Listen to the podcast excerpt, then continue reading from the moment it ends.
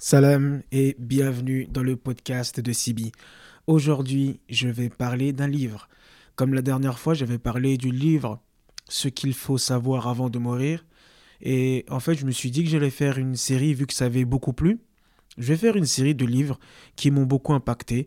Tous les livres que j'ai aimés et que j'utilise jusqu'à aujourd'hui. Parce que pour moi, il est très important quand on lit un livre de le relire, de, de le relire, de s'en imprégner et vraiment d'insister. Euh, rien ne sert de lire énormément de livres, mieux vaut lire quelques livres euh, qui servent et puis aussi, bah, surtout, surtout, passer à l'action avec ces livres. Et donc aujourd'hui, le livre que je vais partager avec toi, c'est La magie de voir grand. Vraiment, c'est un livre que je te conseille très très fortement. Il fait partie de mes top 5. Et euh, pour commencer, euh, l'auteur nous raconte l'histoire dans une entreprise. Euh, c'était la fête de fin d'année. Et euh, voilà, on devait sélectionner le meilleur vendeur. Et donc, le meilleur vendeur est sélectionné, il se met devant tout le monde. Et il y a le patron qui prend le micro et qui demande à tout le monde, à tous les vendeurs, qu'est-ce qui fait que ce vendeur a gagné? Qu'est-ce qui fait que c'est le meilleur vendeur? Et donc, euh, bah, les gens commencent à parler, ils travaillent plus que nous. Et euh, le patron, il dit non, j'ai regardé ses heures, il travaille euh, beaucoup moins que vous, voilà. Il y en a un autre qui a dit, bah, il, va, en vacances, il va pas en vacances. Et le patron, il regarde, il dit, non, quand on regarde les stats, il est allé beaucoup plus en vacances que vous. Et donc, il y a plein de, gens qui ramènent des, suppositions comme ça.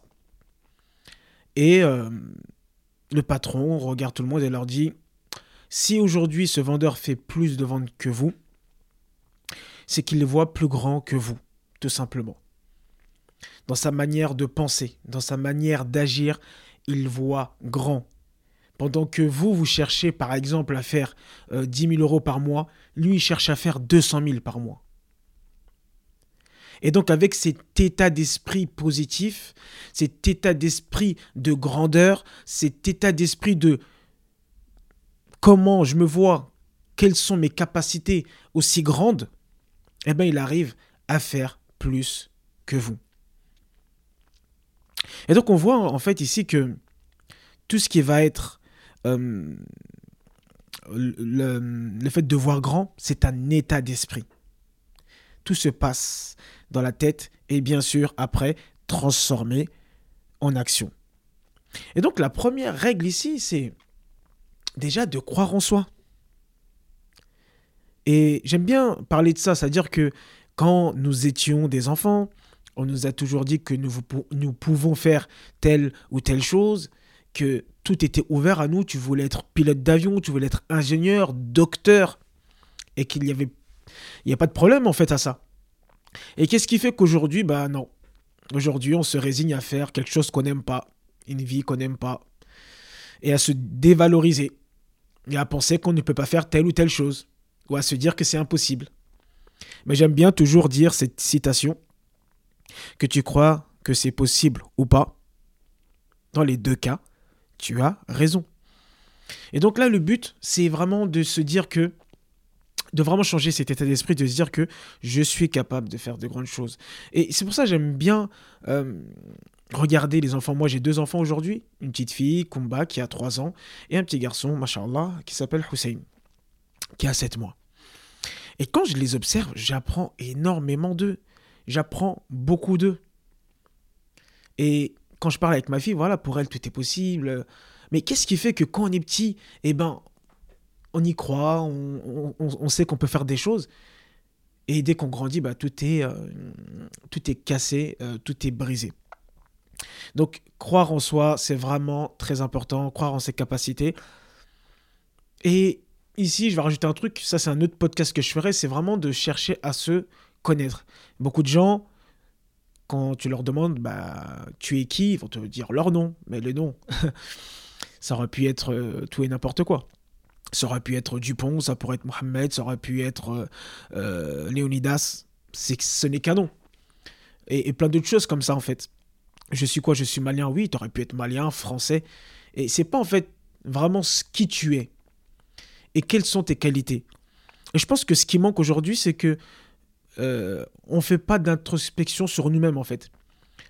Et euh, on cherche pas quelles sont nos qualités et on est plus aussi concentré sur. Euh, par contre, on connaît énormément euh, nos défauts. Et des fois, on veut faire des choses, on n'y arrive pas et on se dit que parce que je n'y arrive pas, parce que je suis nul ou parce que. Et on rentre tout de suite dans la négativité. Or que.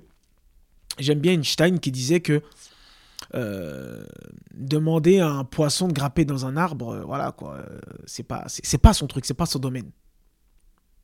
Faudrait plutôt demander à un singe. Et donc, tant que tu n'as pas fait un, vrai travail d'introspection, tant que tu n'as pas fait un travail sur toi, tant que tu n'as pas fait, tu peux faire des tests, tu peux voir des coachs, vraiment pour en apprendre sur toi, tu peux tenter de nouvelles expériences et regarder si ça te plaît ou pas. Travailler sur tes valeurs aussi, quelles sont tes valeurs. moi, j'ai fait récemment dans une formation de PNL un gros travail sur mes valeurs.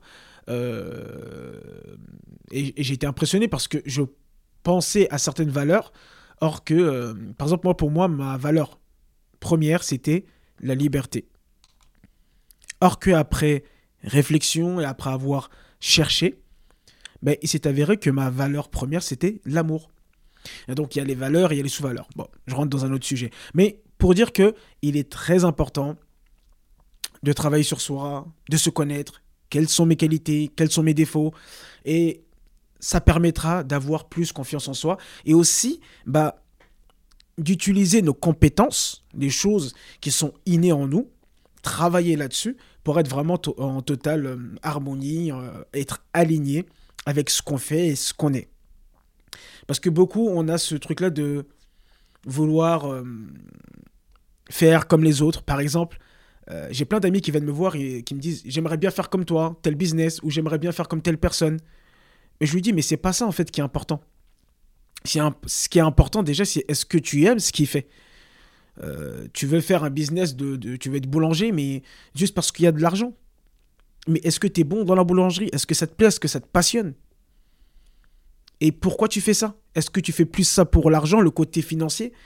Ou est-ce que tu fais plus ça pour, euh, dans le cas du boulanger, bah, rendre service, nourrir des personnes, etc.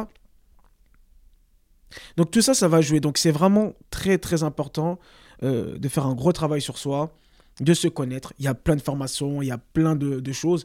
Pour ceux qui sont intéressés, n'hésitez pas à m'envoyer un message en privé et je n'hésiterai pas à vous donner quelques contacts, quelques informations pour cela. Mais vraiment, très très important de se connaître soi-même. Aussi, euh, dans le fait de croire en soi, en fait, ce que je vois, ce que je comprends, c'est que nous sommes nous-mêmes nos propres ennemis. Nous nous mettons des barrières à nous-mêmes et nous nous auto-limitons. Euh, la personne avec qui on parle le plus, c'est nous-mêmes. Ce dialogue intérieur que nous avons tout le temps. Et quand je regarde dans mon passé, quand j'avais pas euh, la vie que je voulais, eh ben déjà comment je me parlais à moi-même, eh ben c'était déjà très très très négatif.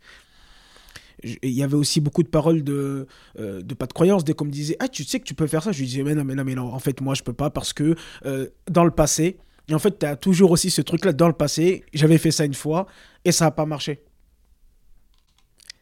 Et on se met dans un, dans un état d'esprit d'échec parce que dans le passé, il s'est passé ça, je ne peux plus arriver, etc.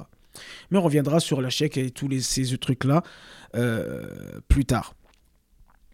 Euh, il y a aussi l'histoire de, deux frères. Alors, c'est deux frères que je connais personnellement. Donc, euh, il y a plein d'histoires sur ça, mais moi, c'est une histoire personnelle que je connais, que je vois en face de moi. C'est l'histoire de deux frères qui ont perdu leurs parents très tôt. Ils ont perdu leur euh, mère à l'âge de, euh, de 6 ans, je crois, à peu près, et euh, leur père, ils l'ont pas connu. Et donc aujourd'hui, ces deux personnes-là ont environ une cinquantaine d'années.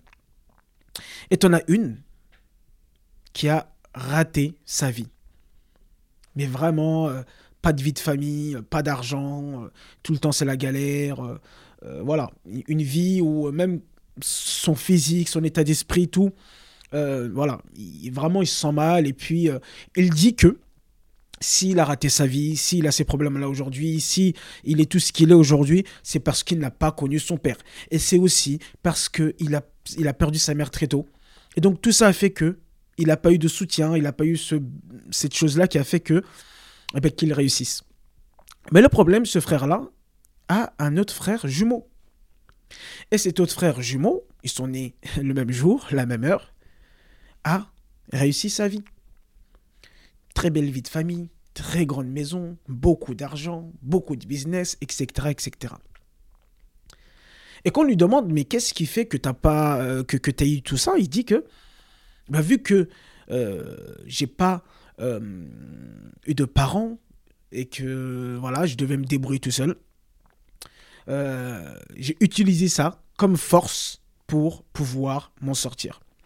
Et en fait, ici, on voit que par rapport au passé, aux choses, tout ça, c'est l'interprétation qu'on va faire de ces choses-là. Comment tu interprètes ce qui t'est arrivé dans le passé Et comment tu interprètes chaque chose qui t'arrive tous les jours dans ta vie Toutes les choses, l'exemple par exemple de deux personnes qui, vont voir euh, le même film euh, au, cinéma. Tu as une personne qui va sortir, elle va dire le film il était tout naze, tout pourri.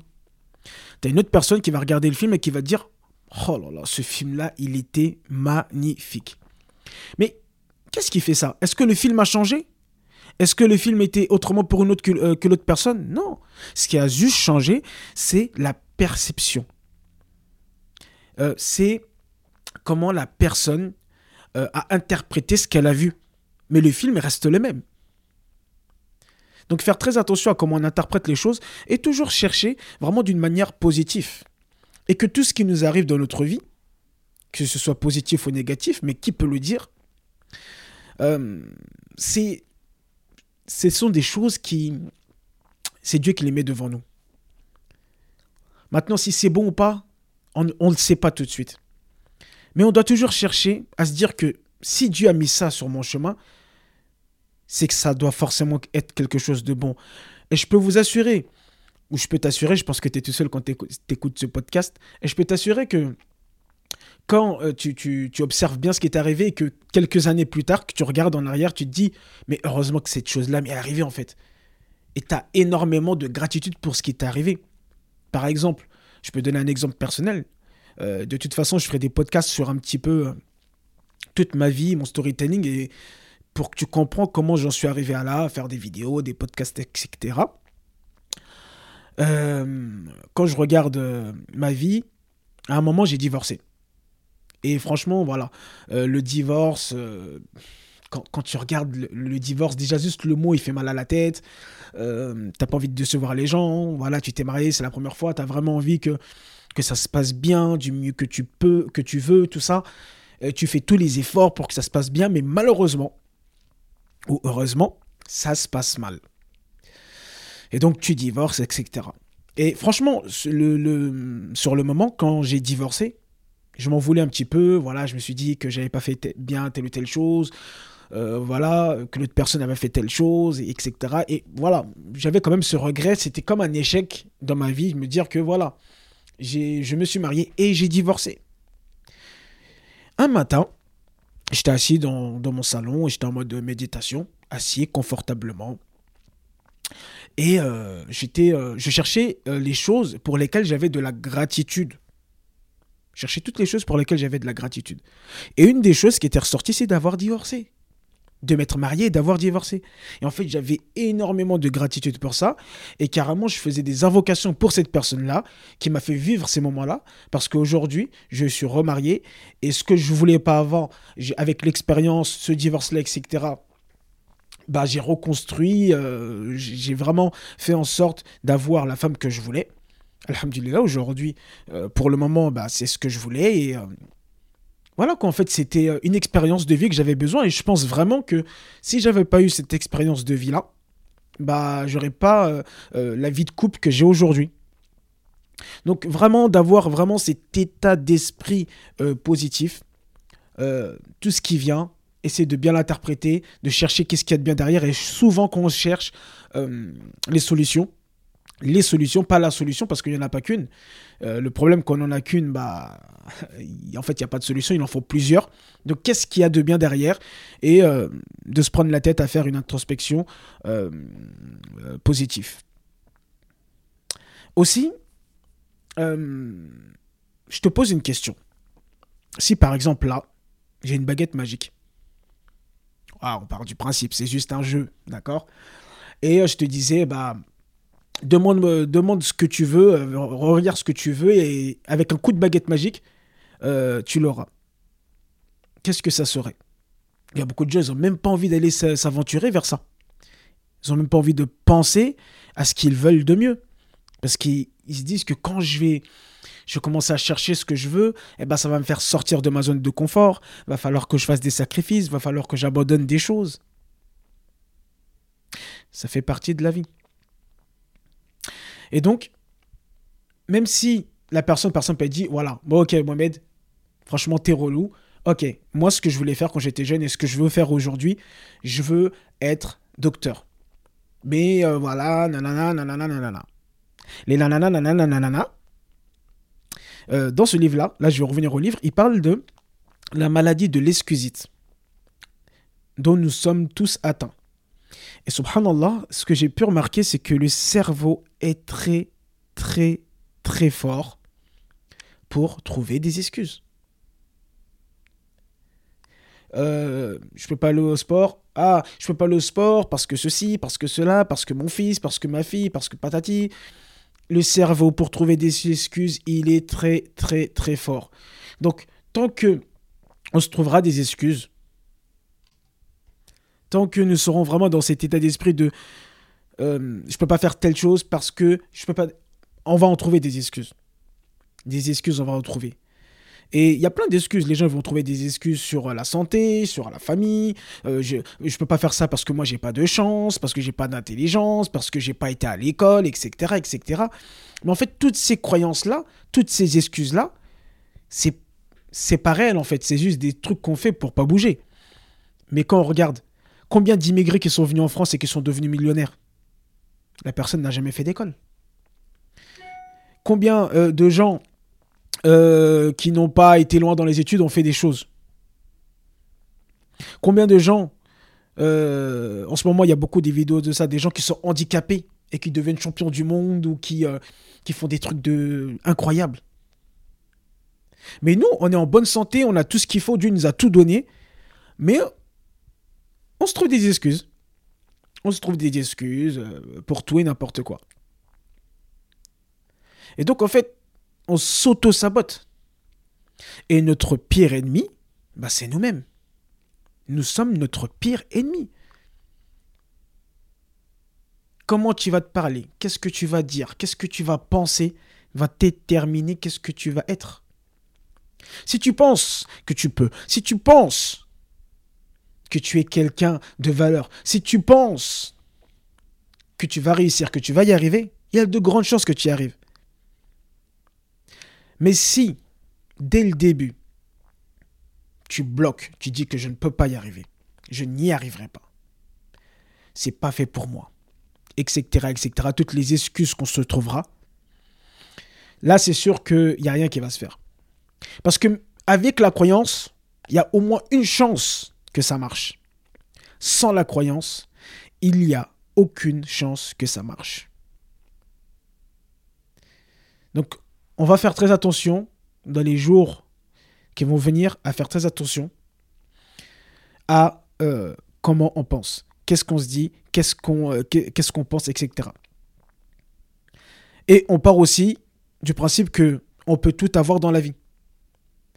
Dieu peut tout nous donner dans notre vie. Doutons-nous sur les possibilités de Dieu? Doutons-nous sur tout ce qu'il peut nous donner? Doutons-nous sur sa puissance? Non. Dieu est capable de tout. Et de ce postulat-là, eh ben on va se dire que je peux faire ce que je veux dans ma vie.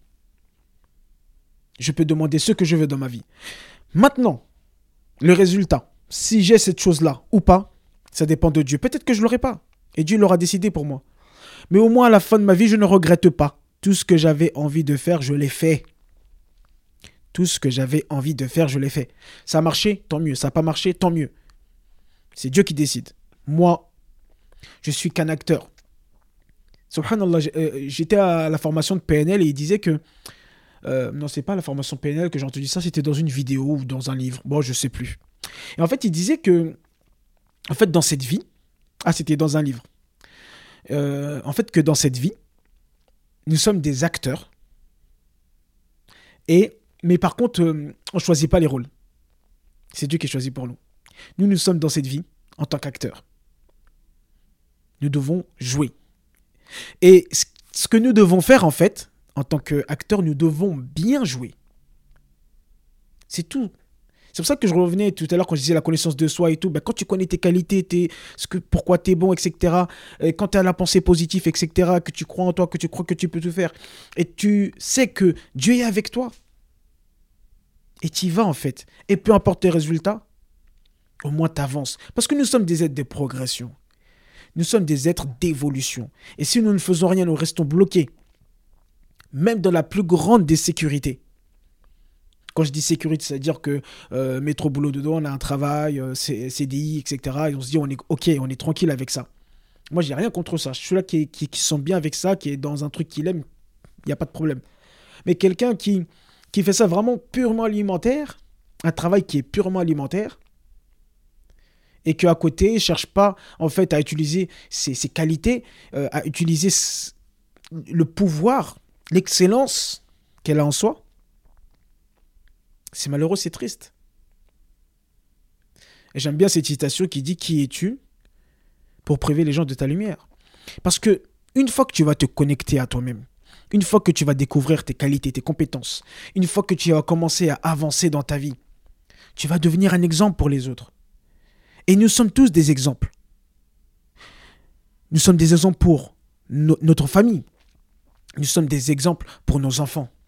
Nous sommes des exemples pour toutes les personnes qui nous regardent, qui nous écoutent. Qu'est-ce qu'on veut que ces gens voient de nous? Qu'est-ce qu'on veut que ces gens disent de nous?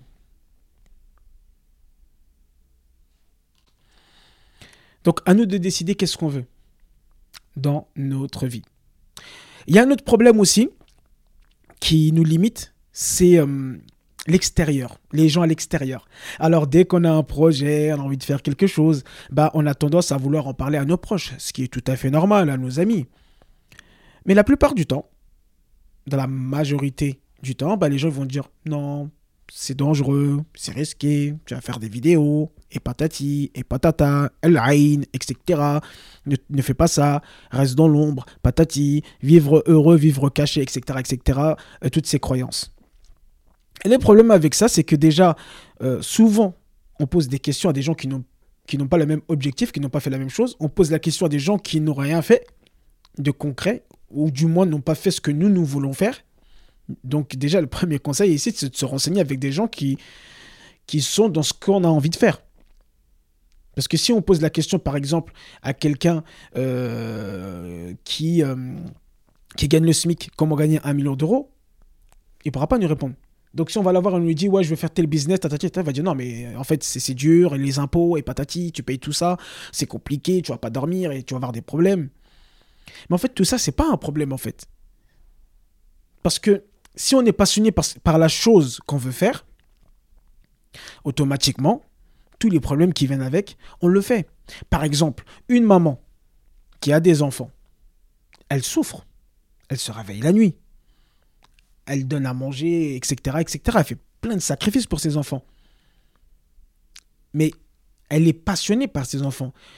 Et, quand on regarde le mot passion, qu'on va vraiment chercher le sens du mot passion, passion, c'est euh, on, fait, quelque chose, on aime quelque chose, mais on est prêt à souffrir pour cette chose-là. Donc à partir du moment où on est prêt à souffrir pour le projet qu'on a de vie euh, et que vraiment ça nous tient à cœur, peu importe ce qu'on entend à l'extérieur, en fait, c'est pas pas important. Donc de faire très attention à son environnement, de s'entourer de gens qui euh, sont dans le même état d'esprit que nous, qui ont réussi à faire des choses, etc., etc. Ne pas écouter l'extérieur. c'est aussi c'est une des choses qui va faire que bah on va faire du surplace, on va pas sortir de notre zone et euh, en écouter les gens, en fait c'est comme si ça confirmait ce qu'on pensait.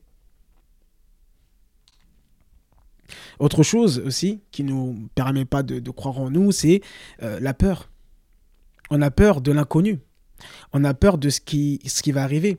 Mais le fait d'avoir peur, c'est tout à fait normal parce que notre cerveau, il est câblé pour euh, nous mettre en sécurité. Et tout ce qui va être de l'inconnu, de l'inconfort, ben, il va nous protéger contre ça, tout simplement. C'est tout ce qu'il va faire.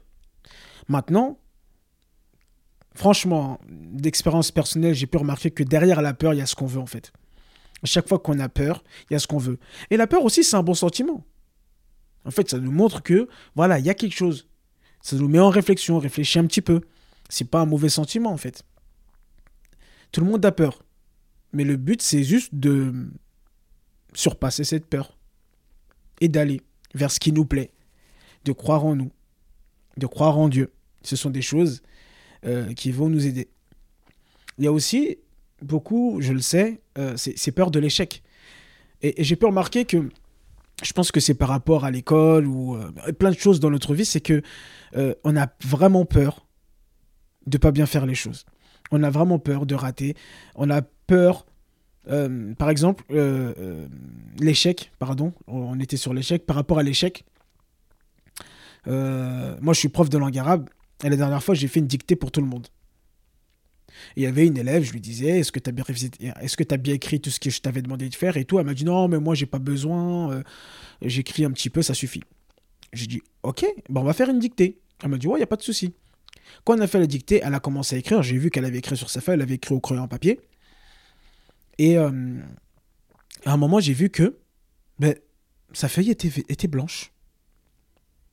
Et je lui dis, mais, euh, mais qu'est-ce qui s'est passé en fait? Pourquoi ta feuille est blanche? Elle m'a dit, j'ai tout effacé. Et en fait, là, quand, on regarde, en fait, c'est la peur de l'échec. Elle préfère se dire, j'ai rien fait. Au moins, quand j'ai rien fait, je suis sûr de ne pas avoir d'échec. Mais si je fais que j'ai des échecs, euh, voilà, ça me fait mal. Et puis, euh, veux dire que voilà, j'ai déjà eu des échecs dans ma vie et que ça me bloque.